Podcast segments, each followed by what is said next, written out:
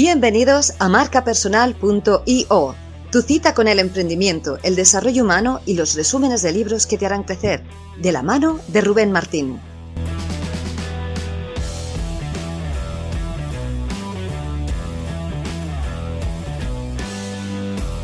¿Cómo estás? ¿Cuánto tiempo? Qué ilusión verte, no te imaginas qué ilusión. ¿Cómo ¿Me dejas que te dé una noticia que te va a hacer ilusión Cuéntamela. Es que bueno, lo sabes, tengo ya mi primer libro publicado. Sí, lo he visto por ahí. ¿Sabes? Ah, bueno, pues nada.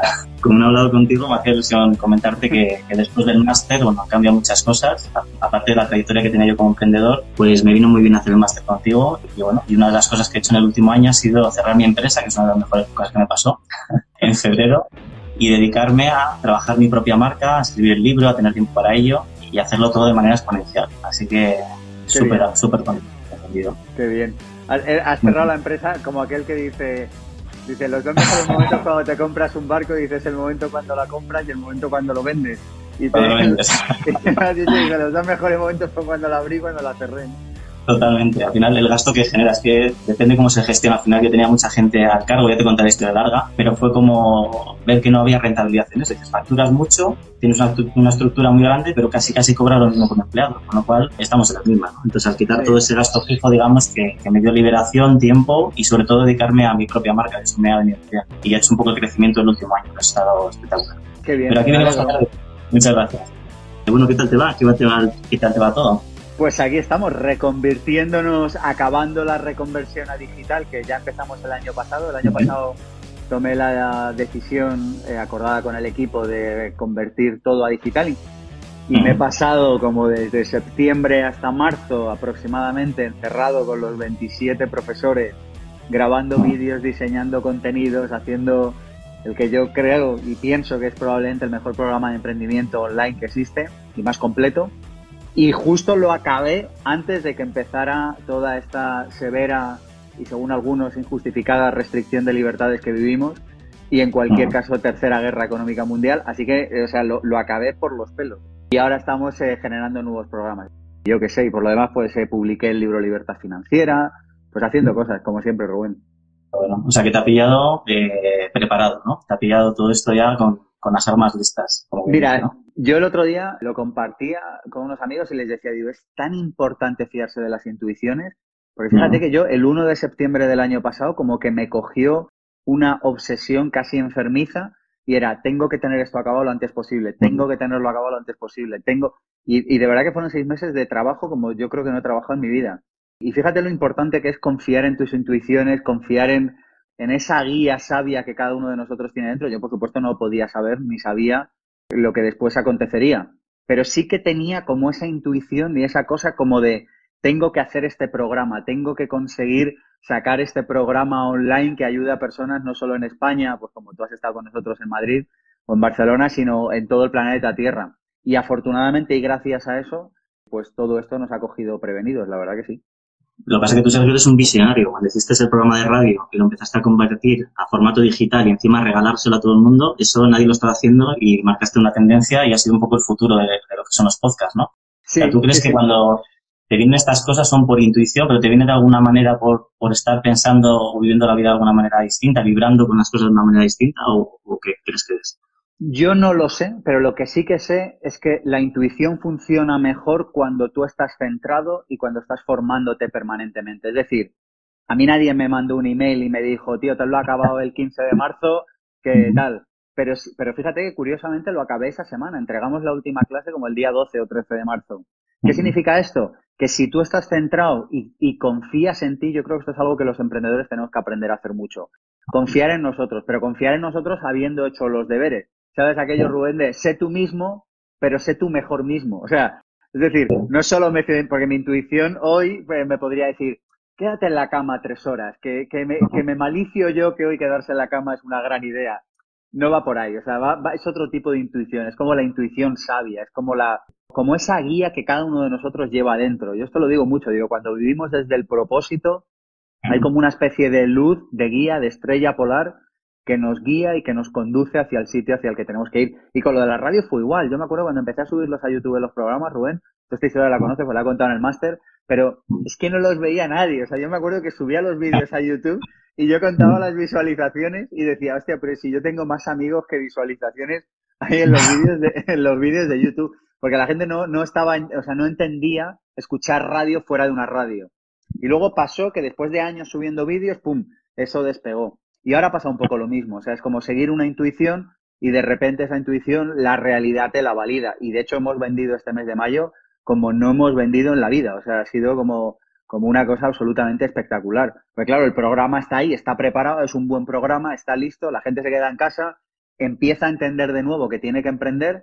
Parece que viene una segunda oleada de conciencia de que los empleos van a desaparecer, de que los pocos empleos que queden van a estar mal pagados y de que un empleo no te da ninguna seguridad, ya por fin vamos entendiendo eso. ¿Cómo, cómo ves, Sergio, el futuro eh, de este país a nivel empresarial, a nivel de emprendimiento, a nivel económico? O sea, como una intuición de estas que, tienes tú. Es decir, ¿cómo, ¿cómo ves el paradigma, el nuevo paradigma que nos vamos a enfrentar en, en los próximos años? Yo creo, Rubén, que todo lo que no se aprende por discernimiento se aprende por sufrimiento.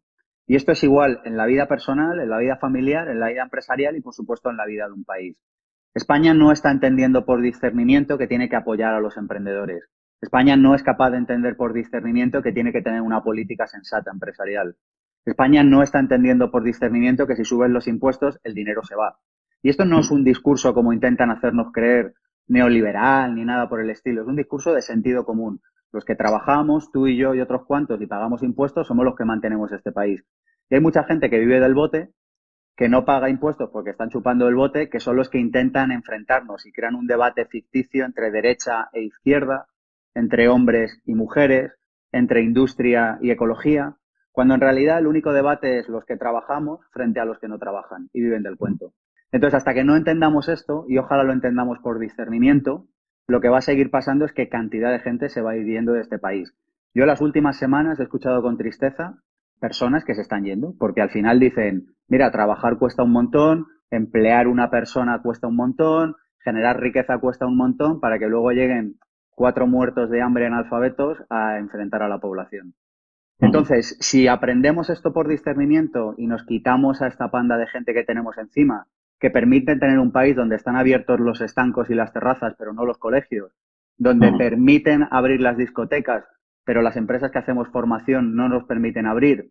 Eso es un país gobernado por analfabetos que quieren analfabetos. Entonces, si entendemos esto por discernimiento y nos quitamos a toda esta panda de mediocres de en medio, España tiene un potencial enorme. España ha sido un país de emprendedores, de gente trabajadora, es un país de gente en general honrada y es un país que tira para adelante. Pero, claro, eh, tenemos que aprenderlo por discernimiento. Entonces, yo creo que lo que se está planteando en este momento es un debate muy interesante en España. Y es, ¿nos vamos a dejar llevar por una minoría? De hecho, en su propio lenguaje, el, bolchevique es el minoritario. O sea, es un grupo de gente minoritaria que genera un cambio social eh, gracias a hacer ruido, a una literatura y a un planteamiento de comunicación muy bien planteado. Entonces, si nos vamos a dejar llevar por el bolcheviquismo en el sentido etimológico del término, en el sentido de minoría, pues arruinaremos este país. ¿Que tomamos conciencia? Pues lo sacaremos adelante. Yo tiendo a pensar que todo lo que pasa pasa para bien. Y ahora por fin, Rubén, las cartas están sobre la mesa. Ya sabemos los que piensan que es más importante abrir los estancos que las universidades. Ya sabemos los que creen que las cosas se solucionan subiendo impuestos en lugar de bajándolos. Están las cartas sobre la mesa. Es decir, al final tú fíjate que se está pagando a gente para que se quede en casa. Yo no quiero que nadie pase hambre, o sea, eso no lo desearía nunca, ni quiero, yo trabajo para que la gente viva mejor. Pero no es una gran idea, ¿sabes?, pagar a gente para que se quede en casa. Podría ser, por ejemplo, una gran idea decirle a los empresarios, oye, como va a haber mucho paro, contrata gente y no pagues la seguridad social, que básicamente son 500 euros, es lo mismo que se le va a dar, con la diferencia de que esa persona está trabajando. Entonces, bueno, eh, no sé, generaríamos un país con unos valores diferentes. Sinceramente, estamos en una, en una crisis, en el sentido, de nuevo, etimológico del término. Crisis del griego es el momento en el que un enfermo se muere o se sana. Y yo creo que en España estamos ahora mismo en un momento en el que tomamos conciencia de que no podemos estar gobernados por ciertas ideologías que promueven ciertos valores, o esto se enfermará. Pero entonces la gente como tú y como yo nos iremos a otro sitio. Porque al final eh, la gente que trabaja no, no se deja llevar cuando un país se hunde o cuando una empresa se hunde. Y yo lo tengo claro. O sea, si hunden el país, yo miré. Lo tengo clarísimo, vamos. Pero aquí dos vías, ¿no? Una que tú también puedes ser partícipe, porque no sé si sigues con la carrera política, ¿lo sigues todavía con ello o lo has dejado de momento un poco parado? Yo creo, yo, o sea, yo siempre estoy en política. Favorecer que haya emprendimientos es estar en política. Subir 50 vídeos al año de educación es estar en política. Escribir siete libros es estar en política. Y en respuesta a tu pregunta, no estoy activamente en política. Es decir, no, no hemos creado todavía nada. Hay dos fórmulas. Yo creo que personas como tú sí podrían cambiar esta sociedad porque al final los valores que, que defendéis y que, que, muchos compartimos, pues al final no, no, tenemos representación ahora mismo para ser votados. ¿no? Sin embargo, con ahora mismo, tienes, ahora mismo no hay representación. Lo curioso es que la gente cabal en este país ahora mismo no tiene representación. Es una cosa muy curiosa. Por eso digo que, que, ojalá algún día puedas dar ese paso y que, seguro que mucha gente te va a apoyar en tu proyecto. Y por otro me lado dicen, está un poco... mira, el- me, me dicen por aquí que no he entendido el concepto del salario mínimo universal. Es que no se trata de estar de acuerdo, eh, se trata de pensar y pagar a una persona para que esté en casa no es una gran idea. Nos pongamos como nos pongamos. Pagar a una persona para que aporte valor sí es una gran idea. O sea, se trata de incentivar que las personas puedan aportar valor. Eso es lo que pienso, de verdad. es que luego hay dos cosas, ¿no? O sea, lo que se hace desde la política, desde todo lo que tenemos a nuestro alrededor, la economía, cómo está creada, el sistema, y luego está un poco apuntar con el dedo para atrás. Es decir, yo soy responsable de lo que me está pasando, que es un poco lo que, no, lo que muchas personas dicen. Es que la economía está mal, es que el gobierno me dice que me quede en casa con esto, es que hago esto otro. Y hay un grupo de personas, yo me incluyo, y seguro que mucha gente que tú conoces también, que dice, vale, esto ha cambiado, ¿y ahora qué hago yo? Es decir, espero a que, a que me digan que tengo que salir de casa o me pongo a hacer mis propias acciones. Y es un poco lo que tenemos que ver, ¿no? Y creo que a través del emprendimiento, por eso me gustaría hablar contigo de abundancia y emprendimiento, la- las personas tienen una oportunidad. Es decir, si te has perdido tu trabajo, si ves que puedes perder tu trabajo, si quieres ganar más dinero, a través del emprendimiento puedes buscar tu propio futuro, independientemente de lo que exista ahí fuera. Yo llevo do- dos meses encerrado en mi casa y, tengo más abundancia que antes de, de estar fuera. ¿Por qué? Porque he visto oportunidades donde otras personas han tenido un problema, ¿no? Lo mismo que a ti te ha tocado ya con una estrategia que tienes planteada y dices, mira, ahora es el momento de tener formación online. Y creo que mucha gente tiene oportunidades de encontrar su talento, de, de ver cuál es su propósito y a partir de eso empezar a crear algo para ellos mismos. Y es un poco lo que me gustaría lanzar desde aquí y que seguro que estás totalmente de acuerdo. Yo creo que siempre tenemos la oportunidad de crear nuestra vida. Yo creo que cada cosa que pasa en el fondo es para bien. Yo creo que a veces el bien actúa a través del mal. O sea, cuando las cosas a veces vienen mal, es para que nosotros seamos capaces de removernos e ir hacia el bien. Yo hay una cosa que creo que nadie nos puede quitar nunca, Rubén, y es la capacidad de liderar nuestra vida. La capacidad de avanzar, la capacidad de tomar decisiones, la capacidad de decir, ahí fuera pueden hacer lo que les dé la gana, pero yo en último término tengo la capacidad de pensar con libertad. Fíjate qué importante esto que acabo de decir. Da igual, o sea, tú puedes estar en una mesa en la que 15 personas te dicen que es de noche, pero si tú ves que es de día, tú sí puedes como mínimo siempre seguir pensando que es de día. En fin, veo que por aquí lo que estoy diciendo antes eh, ha generado conflicto. Dicen, por ejemplo, que no conozco lo que es vivir con 400 euros al mes. Yo te diría que tú no conoces cuál ha sido mi pasado. Pero más allá de esto, yo fíjate qué interesante que lo que trato es de promover pensar. No pretendo que nadie esté de acuerdo conmigo. Yo lo que pretendo es que pensemos y que encontremos una manera de hacer las cosas más allá de la que nos propongan. Entonces, esto a tenor de lo que dices, yo creo que más allá de lo que el entorno proponga, hay una cosa que nadie puede quitarte y es la capacidad de decir, yo cómo puedo sumar, yo cómo puedo aportar, yo cómo puedo sumar a este proyecto colectivo social. Y eso da igual que te encierren en casa, da igual que salgas a la calle, eso nadie te lo puede quitar. Pero este discurso es incómodo, este discurso a mucha gente no le gusta.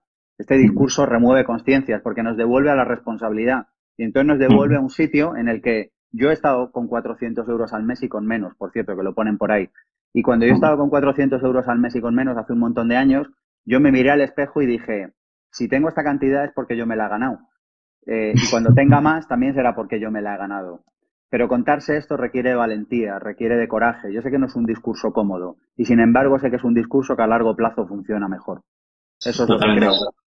Yo estoy con gente de todas las edades también, eh, formando también eh, bueno, eh, marca personal, emprendimiento y demás, y no existe la edad para emprender. La gente se piensa que tienes que tener 17 años y tú con una buena idea para poder tener un futuro emprendedor. Y cualquier persona, a partir de cualquier edad, con una buena idea y un talento bien desarrollado, lo puede hacer. Y al final es lo que dices tú, ¿no? Que yo soy el responsable de mi vida. Una cosa es la sociedad un poco como está montada y luego las acciones que yo decido hacer con las reglas del juego. Y el emprendimiento creo que es una oportunidad para todo el mundo siempre con viabilidad. O sea, no, no invitar a la gente, venga, gástate todo tu dinero a emprender. No, Ni mucho menos. mucho ¿Qué menos. haces bien en la vida? ¿Verdad? ¿Qué haces bien en la vida? cómo puede ayudar a otras personas y a través de la solución que aportas a otras personas crear un producto por el que te puedan pagar. Es básicamente eso de forma viable, es decir, incluso empezando eh, cobrando muy poquito gratis porque vas aprendiendo y poco a poco ir haciendo crecer ese negocio eh, para ti. Yo creo que un negocio tiene que dar dinero, si no, no es un negocio. Esta mañana eh, lo, hablaba con una oficina bancaria y me, bueno, hablábamos y me decían, oye, ¿no quieres un crédito ICO y tal? Y yo les decía, digo, es que mira, un negocio tiene que dar dinero. Es que si un negocio necesita de un crédito es que no es un negocio. Digo, a mí no me parece tan, a mí no me parece tan complicado de explicar. Entonces, muchos emprendedores cuando arrancan se meten en deudas y yo digo, es que, es que, eh, a ver, hay negocios que hay que meterse en deudas, entenderme. Pero digo, lo ideal, lo ideal, lo ideal es que el negocio, el dinero del negocio salga del negocio. Sobre todo si no tienes experiencia en negocios. Lo vuelvo a repetir, sobre todo si no tienes, porque claro, si es tu tercer negocio y ya has montado tres y sabes manejar la deuda y el dinero de otro y tal, esto puede tener muchas excepciones. Pero tú dices, es mi primer negocio, es la primera vez que me lanzo. Y yo digo, en la medida de lo posible no te endeudes, porque te vas a equivocar en tantísimas cosas, vas a cometer tantos errores, porque al final cuando uno hace algo de cero siempre se equivoca. Mira, yo cuando vendí la edición cero del máster de emprendedores, hubo un grupo de alumnos que la compraron, la edición beta, y la compraron a un precio irrisorio. Y lo que yo les dije fue, como yo sé que me voy a equivocar en algo, todavía no sé en qué, pero yo sé que me voy a equivocar en algo. Un día se caerá un vídeo, habrá una clase que saldrá mal, pasará algo. Yo no sé qué va a pasar, pero sé que va a pasar algo. ¿Por qué? Porque cuando uno hace algo por primera vez, se equivoca. Entonces, si alguien nos está escuchando y va a emprender, por Dios, que al principio, que intente con muchísima responsabilidad, nunca hipotecar tu casa, mucho menos la de un familiar, pedir el menor dinero prestado posible. Al final la vida siempre nos da la oportunidad de emprender desde el momento en el que estemos y cada uno tiene que hacerlo desde el sitio en el que esté. Total. Y hay un término que esto lo pueden buscar en 10.000 sitios en Internet, que es producto mínimo viable, que es una terminología que es validar que lo que tú quieres lanzar al mercado tiene cabida, que alguien lo va a comprar. Y eso se puede hacer con 100 euros. O sea, tu inversión máxima son 100 euros y en cuanto ves que eso va a funcionar, empiezas a poner un precio, como dice Sergio, de menos a más hasta que ya lo tengas validado completamente. Hay una cosa, Sergio, que a mí me encanta, que eres, eh, yo soy súper fanático, es mi palabra de este año, que es la abundancia. O sea, yo cuando, todos los años elijo una palabra y esta ha sido abundancia. He aprendido la abundancia sostenible, porque cuando viene mucha abundancia puedes mm, no, no poder abarcarla. Entonces he puesto hashtag abundancia sostenible. Me gustaría que hablásemos de este término, cómo se crea, desde dónde se vive y que otras personas lo conozcan porque creo que hace falta mucha abundancia a día de hoy. ¿Y por dónde empezamos? Venga, va, cierra la pregunta. dime por dónde quieres empezar. tengo que confesar, tengo dos libros de favoritos. Uno es el de Vivir con Abundancia, que me lo leí, además te lo dije, del tirón. es uno de los libros más rápidos que me he leído. El segundo es este, Mente Millonaria, de Tijar Becker, que me encanta, es eh, romper patrones con el dinero y es un poco lo que nos pasa a los emprendedores, ¿no? Que tenemos un techo, pero nos lo ponemos nosotros. Simplemente es mental y cuando lo traspasas, pues ya vas a otro nivel. De la abundancia, ¿qué te podría decir? Para ti, ¿cuál es el secreto para vivir en esa abundancia? O si tuvieses que dar un truco de todo lo que tú sabes con el tema de la abundancia, ¿cuál sería y cuál compartirías con la gente que lo está escuchando? Mira, si tuvieras solo que compartir un truco, diría el siguiente. Diría, entiende que el universo tiene sus reglas y que comprenderlas y respetarlas lo hace todo mucho más sencillo. Para mí esta fue como la gran iluminación. O sea, el entender que estamos en un juego llamado vida, que tiene unos principios, o sea, que si yo cojo este bol y lo suelto, pum, se va a caer porque hay una ley que es la de la gravedad, pues entender que además de la ley de la gravedad hay otro montón de leyes en este universo. Una, la ley de la creación. Todo lo que existe en lo material ha sido creado en lo inmaterial. Otra, la ley de la vibración. Aquello que vibra de manera similar tiende a atraerse, etcétera. Hay muchas leyes. Entonces, la idea es entender esas, entender primero que hay leyes. Segundo, respetarlas. Lo hace todo terriblemente más fácil. ¿Por qué? Porque el universo es abundancia. Y la raíz de este universo es la abundancia. Lo que pasa es que Claro, si abres el periódico de hoy te cuesta entender esto. Pero si tú, o sea, si tú miras traspasando el periódico de hoy, o sea, si tú entiendes cómo funciona este universo, cómo funciona la vida, cómo funciona tu cuerpo, cómo funciona el mero hecho de que estés aquí, que tú y yo estemos aquí hablando, entenderás que la raíz de este mundo, que la esencia de este mundo es la abundancia. Entonces, entender que en un mundo de abundancia lo natural es ser abundante, claro, esto rompe muchos patrones de creencias, pero lo cierto es que la vida en sí es abundancia. Entonces, mm. digo, yo, la reflexión a la que yo llegué fue, vale, la vida es abundante, yo eso lo sé. ¿Y yo cómo accedo a esa abundancia? Conociendo las leyes de la abundancia y respetándolas cada día de mi vida, o tanto como me es posible. Y entonces desde ahí es como que cambia el foco de las cosas. Desde ahí es como que empezamos a traer abundancia de manera natural. Y eso que acabas de decir es que realmente tal cual. O sea, cuando uno entra en un patrón de abundancia, entra en un patrón de tanta abundancia que le puede costar gestionarla. A mí eso me ha pasado en muchas ocasiones en mi vida. De la misma manera, cuando entras en un patrón de escasez, te cuesta vivir ahí porque la escasez atrae más escasez, que a su vez atrae más escasez. Entonces, yo lo que digo en el libro Vivir con Abundancia en el seminario es, en realidad lo único que hay es abundancia. Lo que pasa es que a veces hay abundancia de abundancia y a veces hay abundancia de escasez, que es cuando nos va especialmente mal. Hay una cosa en el libro también que me parece muy interesante, enlazando con el tema del emprendimiento, que es lo del ser, hacer, tener. Y es un poco, dices, por ejemplo, eh, un árbol es un árbol desde la mañana hasta la noche y no tiene vacaciones. Todo el día está en crecimiento y sigue siendo un árbol. Un mar, eh, o sea, las olas del mar están continuamente en la playa dando y el fin de semana no se paran, ¿no? De mover. Entonces, eh, cuando eres algo tienes que serlo eh, durante todo el tiempo. Y a veces dices lo de, si eres vago, sé vago hasta el infinito, sé un excelente vago, si eres trabajador, un excelente, ¿no? Entonces yo creo que hay que trabajar un poco primero esa esencia de, y también coger responsabilidad, enlazando con lo que decíamos antes. El saber qué es lo que queremos, cuál es nuestro propósito y lo que tú vas creando aquí empieza a ser un poco la emoción que te embarca y eso es lo que te empieza a hacer acciones distintas con resultados distintos. Es un poco, ¿no? Enlazando todos los temas que estamos hablando con la abundancia. Es decir, si te, si vas a acciones donde quieres atraer esa abundancia, digamos que, o sea, creas la emoción, creas la acción y el resultado es distinto. Pero si te quedas quejándote o señalando con el dedo a lo que no puedes controlar, realmente estás en escasez total. Es que eh, eh, has mencionado varias de las leyes, pero fíjate que una de ellas es la del ser, hacer, tener, la ley del orden. Y lo que dice la ley del orden es que si yo soy de una manera, voy a hacer en coherencia con esa forma y por tanto voy a tener unos resultados en coherencia con esa forma. Y esto es importante entenderlo, porque cuando entendemos que el resultado de tengo poco dinero está relacionado con unas acciones de poco dinero, o sea, tener poco dinero está relacionado con hacer para tener poco dinero, que está relacionado con ser para tener poco dinero. Y así con cualquier cosa. Pero lo mismo al revés, ojo, porque si yo soy una persona abundante, si yo soy una persona coherente, si yo soy una persona generosa, voy a hacer cosas abundantes, coherentes y generosas y por tanto mis resultados en el plano del tener serán abundantes, coherentes y generosos. ¿Qué significa esto? Que si yo cambio desde el ser, los resultados van a cambiar automáticamente. Y esto es lo que nos cuesta. Porque tú fíjate lo fácil que es decir, no es que yo tengo malos resultados económicos porque sí. Entonces obviamos la ley del orden y, y, obviamos, por cierto, la ley de la causa y el efecto. Entonces es como, como que uno se empobrece porque sí, porque uno se ha levantado y un día lo ha perdido todo. Y, en la, y aunque a veces eso pasa, porque un día a uno se le quema su industria o yo qué sé, o, sucede una desgracia, en la mayoría de las ocasiones no es así. Es decir, lo que tenemos es el resultado de lo que somos y de lo que hacemos. Entonces, cuando entendemos esto, toda nuestra vida eh, se llena de claridad y se llena sobre todo de paz, porque entonces ya no tienes que estar enfadado con nadie, porque entonces te das cuenta de que lo único que tienes que hacer es cambiar tú para cambiar los resultados. Porque entonces te das cuenta de que si quieres tener más dinero, lo único que tienes que hacer es ser de otra manera. Y esto es una gran noticia, porque si dices, claro, si yo ahora cambio el ser, mañana cambio el hacer y pasado mañana cambio el tener. Y yo sueño con el día en el que esto se explique en un telediario, Rubén. Sigo soñando con ese día.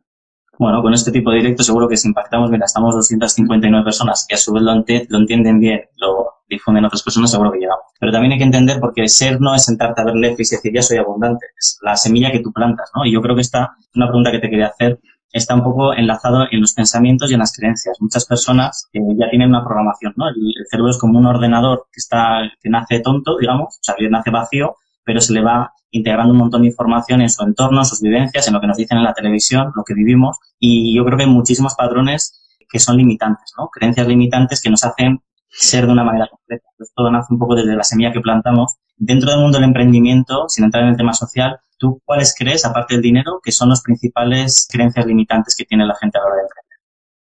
Yo creo que lo primero es entender bien el concepto creencia. Yo creo que lo primero es entender bien que todas nuestras acciones están condicionadas por creencias.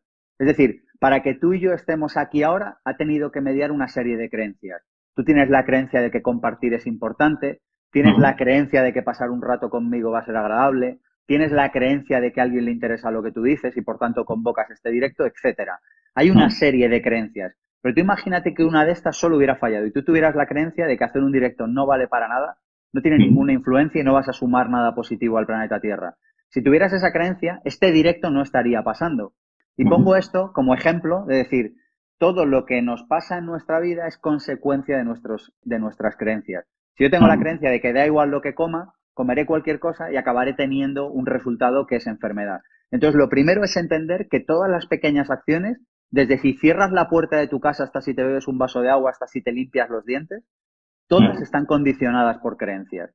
Y esto es lo importante, porque si no, no entendemos, porque si no vemos las creencias, Rubén, yo me he pasado muchos años, tú lo sabes, eh, en todos nuestros programas, lo primero que trabajamos, en todos nuestros programas educativos, lo primero que trabajamos siempre son las creencias. Y tenemos que trabajar esto a fondo. Y yo lo explico con una metáfora y ahora te respondo a tu pregunta que no me estoy eh, escapando. Y, y, siempre lo explico con una metáfora y digo, mira, hay gente que tiene un árbol y le sale un fruto y le sale un fruto de color rojo. Y entonces dice, no me gusta el rojo, lo quiero verde. Y entonces va con un bote de pintura y lo pinta verde. Y mira, y mira al árbol y dice, ¡hala, qué bonito! Ya tengo un árbol de frutos verdes. Entonces los frutos se caen, pasa un año, vuelve la temporada de frutos, ¿y de qué color salen los frutos? Otra vez rojos. ¿Por qué? Porque las raíces, que es lo que no se ve, es decir, la esencia, es lo que permite que salga un fruto u otro. Si yo cambio la raíz, lo que no se ve, cambiará lo que sí que se ve. Así que si yo quiero frutos verdes, tendré que tener raíces verdes. ¿Cuáles son las raíces? Los pensamientos. En el ámbito del emprendimiento, creencias. Por ejemplo, hay una creencia que yo creo que hace mucho daño, que es la de que sin enchufe no se puede hacer nada. Hay otra creencia que es la de para hacer dinero hay que tener dinero, que es de las creencias que más daño hacen a los emprendedores, porque el dinero se crea en la mente, no hace falta tener dinero para crear dinero, lo que sí que hay que tener es muy buenas ideas y mucho conocimiento.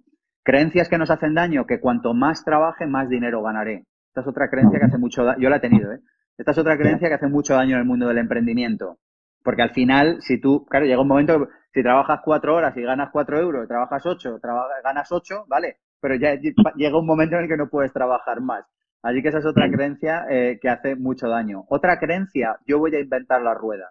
Esta es otra creencia que yo he visto que hace muchísimo daño en el mundo de los emprendedores. No, a mí no me hace falta comprarme formación, nos dicen. Entonces llegan a los dos años y dicen, por Dios, véndeme ese curso que ya me he cansado de inventar la rueda. Claro, y yo digo, pero ¿para qué vas a inventar la rueda si ya está inventada? Por ejemplo, mm. otra creencia que hace mucho daño en el mundo de los emprendedores es la creencia de que si yo sé de mi industria o de mi sector, con eso es suficiente para emprender. Entonces hay un señor que sabe hacer zapatos o ganar en los tribunales porque es abogado, me da igual, o hacer zumos, y entonces decide que va a montar una zapatería, un despacho de abogados o un restaurante. Y la hostia que se da es pequeña, porque la creencia, con perdón, ¿eh? pero la creencia de que basta saber de tu industria para ser emprendedor es una creencia que hace mucho daño. La realidad es que tienes que saber de tu industria y tienes que saber de emprender. Otra creencia, el buen producto no hace falta venderlo. Otro golpe viene. El buen producto hay que saber venderlo. Y aunque sepas de ventas, si tienes un mal producto no lo vas a vender. Pero tienes que tener un buen producto y tienes que saber de ventas.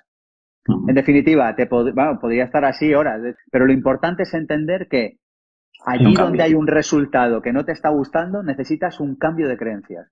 Tú dices, no me gusta un resultado que tengo en salud. Genial. Hay una creencia que te está llevando a pensar y por tanto a hacer de una determinada manera que te hace tener un resultado que no te gusta. Allá donde hay un resultado que no nos gusta, tenemos que cambiar de creencias. Buena noticia, para cerrar con este, con eh, la respuesta a tu pregunta. Buena noticia, se pueden cambiar. Esa es la buena noticia. La verdad es que hay que ser consciente, hay que querer, hay que tener voluntad. Pero la buena noticia es que se pueden cambiar. Yo lo veo cada año en nuestra comunidad de emprendedores, gente que llega, se forma, estudia, cambia sus creencias y termina por cambiar sus resultados. No te voy a decir que de manera fácil, la, la, red está llena de publicidad que te dice que te vas a forrar en una semana, yo no conozco casos de esos, pero en un plazo de tiempo razonable de un año, dos años, tres años, los, los resultados que se pueden obtener son espectaculares pero sobre todo lo que decías antes, es una toma de conciencia y, y, una de las pistas es, si esto no me sale bien, es algo que tengo que profundizar porque no me sale bien. Y a veces no es ni siquiera lo que está fuera, es lo que yo pienso con respecto a ello. Es que siempre lo que está dentro, es que siempre, lo, es que este esta es la gran responsabilidad de la vida, entender que lo que nos pasa es un reflejo de lo que pasa dentro. O sea, tú dices, ¿cómo puede ser que haya fuera un país donde abren los estancos y cierran los colegios? Y yo te pregunto, ¿Cuánto le, nos gastamos en educación en este país? Es que lo que pasa fuera, ya te doy el dato, 60 euros en libros por ciudadano y persona. Entonces dice, ¿cómo puede pasar eso ahí fuera? Porque está pasando dentro. Porque lo que pasa fuera en el país, en la familia, en la empresa, es un reflejo de lo que pasa dentro, es un reflejo de nuestras creencias. Total, es brutal. Creo que no sé si lo dijiste tú o se lo escucha otra persona, en Navidades las filas que hay gente comprando lotería, que son impuestos mm. voluntarios, como tú dices el término este, y, las librerías casi vacías. Es decir, ¿cuánta gente? Bueno, es un dato tuyo, ¿no? ¿Cuánta gente, cuánto dinero se gastan en libros? Tres veces, tres veces más. Mira, esto lo investigué, busqué datos oficiales y en España euro arriba, euro abajo, ¿eh? Pero el dato es, nos gastamos por español tres veces más en loterías y apuestas del Estado que en libros, incluyendo mm. libros de texto. Entonces, claro, cuando tú entiendes este dato, o sea, la gente cuando quiere dinero va o a un banco o a una agencia de loterías. Yo cuando quiero dinero voy o a una librería o a una formación. Entonces, claro, son dos maneras de pensar completamente diferentes. Entonces, un país que gasta tres veces más en juegos de azar que en libros es un país que necesariamente va a tener unos resultados que son los que son y el dinero que invierte en lotería está más que justo, o sea, llega para una formación en condiciones, incluso para una mentoría privada, o, o sea, al final la media está como 300, 400 euros por habitante, o cuando era. Está, está, el último dato que tengo es como de unos 180 euros por persona. 180. Pues imagínate, dentro de una familia, invertir eso en formación para la propia familia para que nos vaya mejor. 180 euros, mira, fíjate, 180 euros es un libro al mes, fíjate. Un libro al mes. 180 euros es un libro al mes. Con un libro al mes, Rubén, Estás en el percentil más alto de educación del planeta Tierra. Y se puede hacer. Yo no lo conseguí hacer, yo tengo todos los libros. Era imposible entre los viajes a Madrid desde Bilbao y demás. Fue imposible, pero ahí tengo los libros y muchos me, me de mucha ayuda. Hay una cosa que también me gusta de ti, Sergio, era el tema de que todos los años te especializas en una materia. No, enlazando con esto, dices, coméntalo un poquito, porque este año y el anterior no sé lo que has hecho. ¿A qué te has dedicado a especializarte? El año pasado y el anterior tengo, el año pasado me dediqué a estudiar metodologías de formación online y este año me estoy dedicando a estudiar marketing online. y posteriormente, a final de año, muy probablemente saqué algún tipo de formación sobre estas dos cosas que estudié y que he aprendido. Mira, yo básicamente la idea importante de esto es la siguiente. Es que cada uno de nosotros necesita convertirse en un ministro de educación de sí mismo y de su propia familia. Esta es la clave. O sea, esto es lo clave. O sea, hay mucha gente que le tiene delegada su educación al ministro o peor aún a la comunidad autónoma. Entonces yo digo, digo, mira, yo no sé si eso a gente lo hace bien o mal. Digo, pero hay una cosa que sé que es que mi educación no les interesa, porque me lo han demostrado. Ahora ya por fin están las cartas sobre la mesa, pero lo llevaban estando desde hace 20 o 30 años. Entonces yo digo, yo no sé tú, pero yo no lo voy a delegar. Yo me voy a convertir en mi propio ministro de educación. Y por lo tanto, ¿qué hace un ministro de educación? Traza unas líneas estratégicas anuales o, trianuales o como tú quieras, y decide qué va a leer y qué va a estudiar en ese mes o en ese año.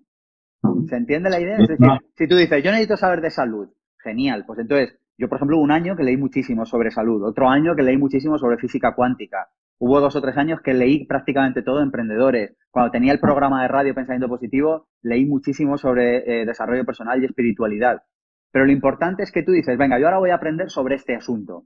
Entonces tú te compras libros sobre este asunto, asistes a formaciones sobre este asunto, pero claro, alguien me dirá, ya, pero es que el ministro tiene presupuesto. Y digo, claro, igual que tú, porque tú a partir de ahora vas a tener el diezmo educativo, es decir, el 10% de todo lo que ingresas lo dedicas a educación. Y esto es tanto más importante cuanto más bajo sea tu sueldo. O sea, si alguien nos está escuchando y gana mil, por Dios tiene que dedicar 100 a educación. Si alguien nos está escuchando y gana 6.500, mira, sinceramente, si en vez de 650 dedica a 400 ya me parece bien. Pero cuanto menor sea la cantidad, más importante es que dediques dinero a educación, porque es lo único, lo repito, lo único que te va a sacar del hoyo. Lo único que te va a sacar del hoyo es la educación. Así que diezmo educativo, 10%, para trazar tu propio plan de estudios. Dime, Rubén.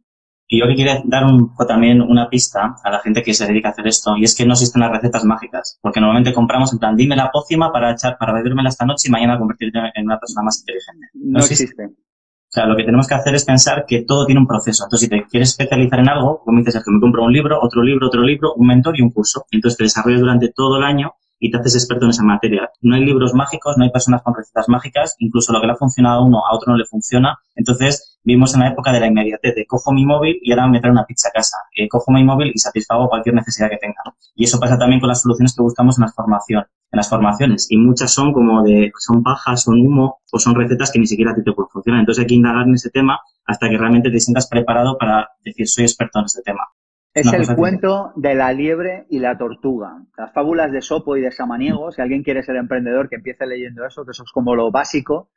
Eh, está la fábula de la liebre y la tortuga, ¿no? La liebre, ¡bum!, corre un montón pero luego se duerme y al final quien gana es la tortuga, que va pasito a pasito. Y yo todo lo que he hecho en mi vida, Rubén, me lo pido pasito a pasito, tortuga. Yo abrí el máster de emprendedores hace siete años, hay pasito a pasito una edición, luego dos ediciones, luego tres, luego Barcelona, ahora online, ahora estamos con una presencia enorme en Latinoamérica. Es como, pum, pasito a pasito. Pero si yo el día uno quiero de repente abrir en Madrid, en Barcelona, en Latinoamérica, es que no funciona, porque, porque las cosas son paso a paso.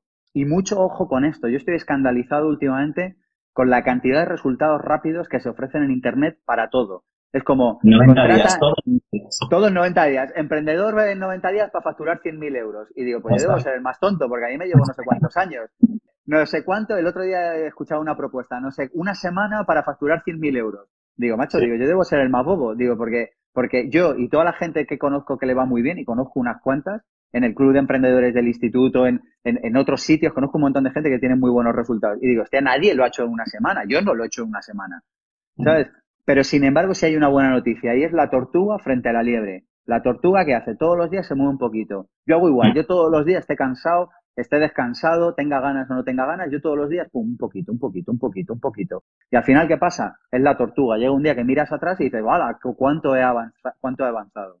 Y ahí otra cosa me encanta, ¿eh? porque es tal cual. Y eso también para que la gente no compre humo y no compre paja. Y, a lo mejor de, a lo mejor de las 100 personas que lo compran, a uno le funciona. Y ese es el caso de éxito. Pero todos los demás, obviamente, no. O sea, no hay procesos rápidos y no estaríamos todos ahí. Y yo, a, este año hago 16 eh, años emprendiendo y sé también de lo que, de lo que hablo.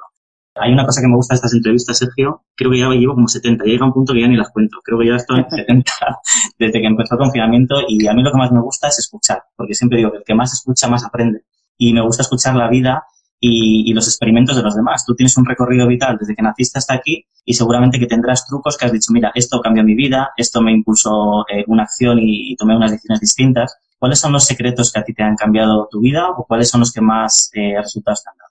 Secretos, secretos no hay mucho porque un, ser como yo que ha publicado siete libros y, que, tiene cinco programas formativos le quedan pocos secretos.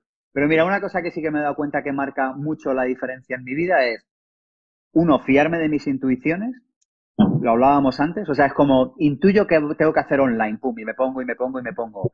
Otra, no tener prisa. Yo no tengo prisa para nada en la vida. Me da un poco igual cuando vengan los resultados. Creo que esto marca la diferencia con respecto a otra gente. O sea, hay gente que va, yo sé que hay gente que va mucho más rápido que yo, a ratos. Pero de manera constante, ¿no?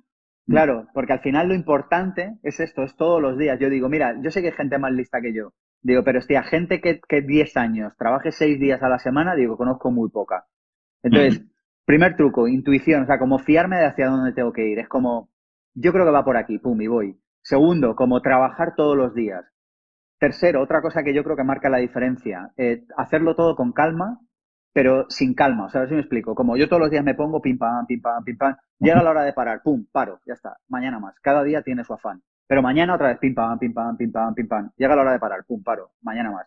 Y creo que esto a largo plazo marca la diferencia. Y lo que creo que ha marcado la diferencia radicalmente en Instituto Pensamiento Positivo y en mi propia trayectoria, o por lo menos me gustaría creer que es así. Eh, bueno, tú has sido alumno, ahora como me digas que no me hundes, pero de verdad que creo que es la idea de dar mucho más de lo que la gente espere. ¿Sabes? O sea, como estar muy de verdad al servicio de la gente. Yo esta frase llevo como 10 años diciéndola, ahora llevo un par de años o tres que está muy de moda y luego se pasará la moda y vendrá otra y yo la seguiré diciendo. Y es como tú entiendes que de verdad, de verdad, de verdad, tu trabajo es estar al servicio de tu cliente como emprendedor. Y si entiendes esto, todo lo demás va a venir más o menos solo, porque luego ya encontrarás cómo resolver la contabilidad, encontrarás cómo resolver el marketing, encontrarás la oficina, pero lo que tiene que ser es que tu gente, la gente que pasa por tu empresa, hostia, que de verdad se conviertan en fan. La experiencia, porque al final no es dar la solución como tal, sino que vivan una experiencia con el recorrido de lo que tú ofreces, ¿verdad? Hmm. Yo creo que es eso, yo creo que es como, como hacerlo de verdad, de verdad. Fíjate, no tienes que ser perfecto, tienes que ser tu mejor versión. Porque yo creo que todos hemos entrado a un restaurante que acababa de abrir y te han traído un plato que no estaba tan rico, pero igual sale el chef y te explica que acaba de abrir y te pide feedback y hostia, te da esta ternura, ¿no? Me está viniendo a la cabeza uno que me pasó esto. Y es que dice, ¿sabes qué, tío? Que voy a volver. O sea, es como, yo sé que este plato es tu mejor versión de hoy. Y eso para mí ya es suficiente. Y yo creo que esto lo hemos vivido todos como clientes. Así que yo creo que se lo tenemos que hacer vivir a nuestros clientes, ¿no? Que sea como, mira, tío, esta es mi mejor versión hoy. No sé si mañana lo haré mejor. Pero esta es mi mejor versión hoy. Y esto tiene mucho que ver con estar en compromiso al 100%. Mira, esta creo que es otro truco. ¿Sabes? si yo me voy a dormir, me duermo. Te garantizo, Rubén, que tardo, o sea, es como 3, 2, 1, pum, ya. Caigo profundo, o sea, no, no me vuelvo a despertar hasta que suena el despertador. Pero también te digo que cuando estoy trabajando, estoy a mil, o sea, estoy ahí como, y si estoy comiendo, estoy comiendo, o sea, es como en lo que esté, estoy. Y creo que eso es una de las claves del éxito. Porque fíjate cantidad de problemas que tenemos, Rubén, porque estamos aparcando el coche, en lugar de estar aparcando, estamos pensando en lo que vamos a hacer, ¡pum!, has rayado el coche. Cuando aparques el coche, aparca el coche. O sea, como si la puñetera vida de este país dependiera de que tú aparcaras el coche bien. Y entonces, ¿qué te pasa? Que tienes el coche impoluto. Pero cuando mandes un email, manda el email como si estuvieras, como si dependiera la paz mundial de ese correo electrónico. Y así con todo. ¿Se puede mantener este nivel siempre? Sí. ¿Te va a salir siempre bien? No. A veces te vas a equivocar. Pero da igual, porque al final lo importante es que tú has estado en lo que tenías que estar. Y eso tiene un nombre, y es éxito. Eso es el éxito. Estar aquí en esta entrevista contigo, no pensando en si voy o en si vengo, en si voy a responder un email. Es estar aquí. Y luego cuando cierre, pum, cierro, pum, y a lo siguiente. Eso es el éxito. En fin, no te cuento nada que nada tampoco muy nuevo, Rubén, pero no sé, yo creo, yo en el día a día creo que estas son las cosas como que marcan un poco mi vida alineando con, con, lo que has dicho antes, eh, hay una frase que a mí me fastidió la vida, que la dijiste tú, y se la comparto a todo el mundo que puede, digo, con vuestro permiso os la voy a fastidiar, y va alineado esto. Y es, como haces una cosa, las haces todas.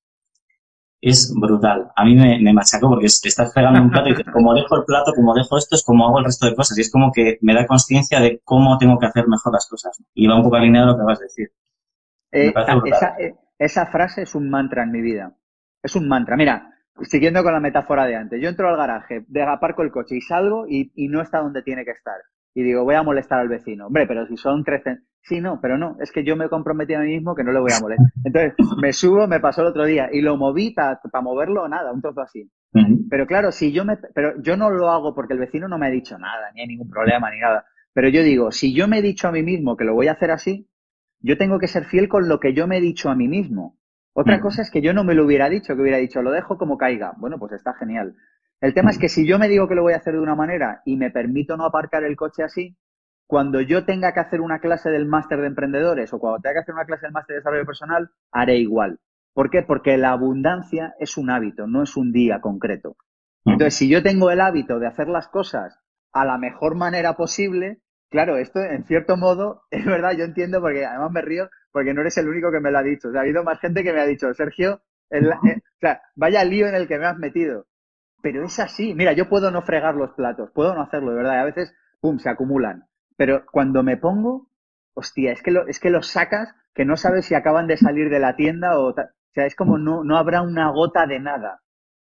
Porque al final no existe tal cosa como lo pequeño o lo grande en la vida. Existe tal cosa como que hay algo que estás haciendo ahora. Y tu trabajo, si amas la vida, es entregarte a eso. O no hacerlo, que también está bien, ¿eh? Si no quieres hacerlo, no lo hagas. Pero si lo haces, hazlo. Qué bueno, Sergio. Un súper placer tenerte aquí. Se me ha pasado muy rápido. Me quedaría otra hora más hablando contigo. Más tenía muchísimas ganas de volver a reencontrarme contigo y, esto ha sido un regalo, la verdad. Y quería decir públicamente que, pues eso, que he hecho la formación contigo en el momento que, bueno, ya sabes tú también, estoy pensando ahora cuando nos conocimos, en qué situación y tal, que anda que no han cambiado las cosas, pero bueno, me vino muy bien entrar en ese máster, hacer las formaciones y sobre todo una de las cosas que más me han, empapado durante estos años también y en ese propio máster ha sido en los valores que tú transmites. Y es un poco los que yo también proyecto. Yo creo que entre todos con valores positivos eh, podemos cambiar el mundo. Si todo el mundo piensa de una determinada manera y, y, es influyente para otras personas, entre todos podemos hacer pequeños cambios que a lo mejor no llegan hasta Estados Unidos o, o hasta presidentes de Estados Unidos, pero llegan a nuestro entorno más cercano y podemos hacer entre todos una sociedad un poquito mejor y con valores eh, este tema, ¿no? Así que te quiero dar las gracias por aceptar la invitación, por estar aquí conmigo este ratito compartiendo eh, lo que hemos hablado y, darte las gracias también por todo lo que ha cambiado mi vida desde que... Muchísimas gracias, Rubén. Fíjate que hay una frase que para mí tiene mucho sentido que dice, nada ha cambiado, pero como yo he cambiado, todo ha cambiado. Entonces yo creo que cuando nosotros cambiamos, lo que permitimos es a los demás que cambien. Cuando uno toma conciencia, permite a los demás que tomen conciencia. Así que yo sí que creo que es importante que vayamos poco a poco caminando hacia un mundo más consciente. Gracias, me alegro de verte después de tres años Y si alguien quiere seguir con nosotros, eh, si me permite, dejo la web, hay 500 vídeos gratuitos ahí, es pensamientopositivo.org. Fenomenal. Ahora, bueno, para la gente que está, eh, ahora vamos a hacer un directo porque ahora justo eh, termino este, hago otro, directamente, no se ha salido así el día, y vamos a hacer un directo con Leide Martínez, que es la cantante de la abeja Rango, y vamos a hablar y a responder preguntas que nos han mandado por WhatsApp. Tenemos como 15 preguntas sobre cómo encontrar el talento eh, de cara a la gente que está un poco perdida en el mundo laboral. Es decir, cómo saber qué es lo que hago bien en la vida para emprender o para tomar acciones. Así que seguir a la gente que, que sois de mi comunidad, a Sergio, en su canal y, toda la formación que hace que es de súper valor. Y eh, los que os queráis quedar en un ratito a las 6, seguimos con los directos. ¿Vale? Sergio, Adiós Rubén, me alegro de verte. A ver cuándo, a nos vemos presencialmente. Mascarilla o con mascarilla, eso se puede hacer. Yo, yo sin mascarilla, lo tengo claro. No me gusta respirar mi anhídrido carbónico. No me, parece no me parece tan gran idea. Vale, pues seguro que coincidimos prontito. Vamos hablando, ¿vale, Sergio? Muchísimas gracias. Adiós a todos, gracias. Chao.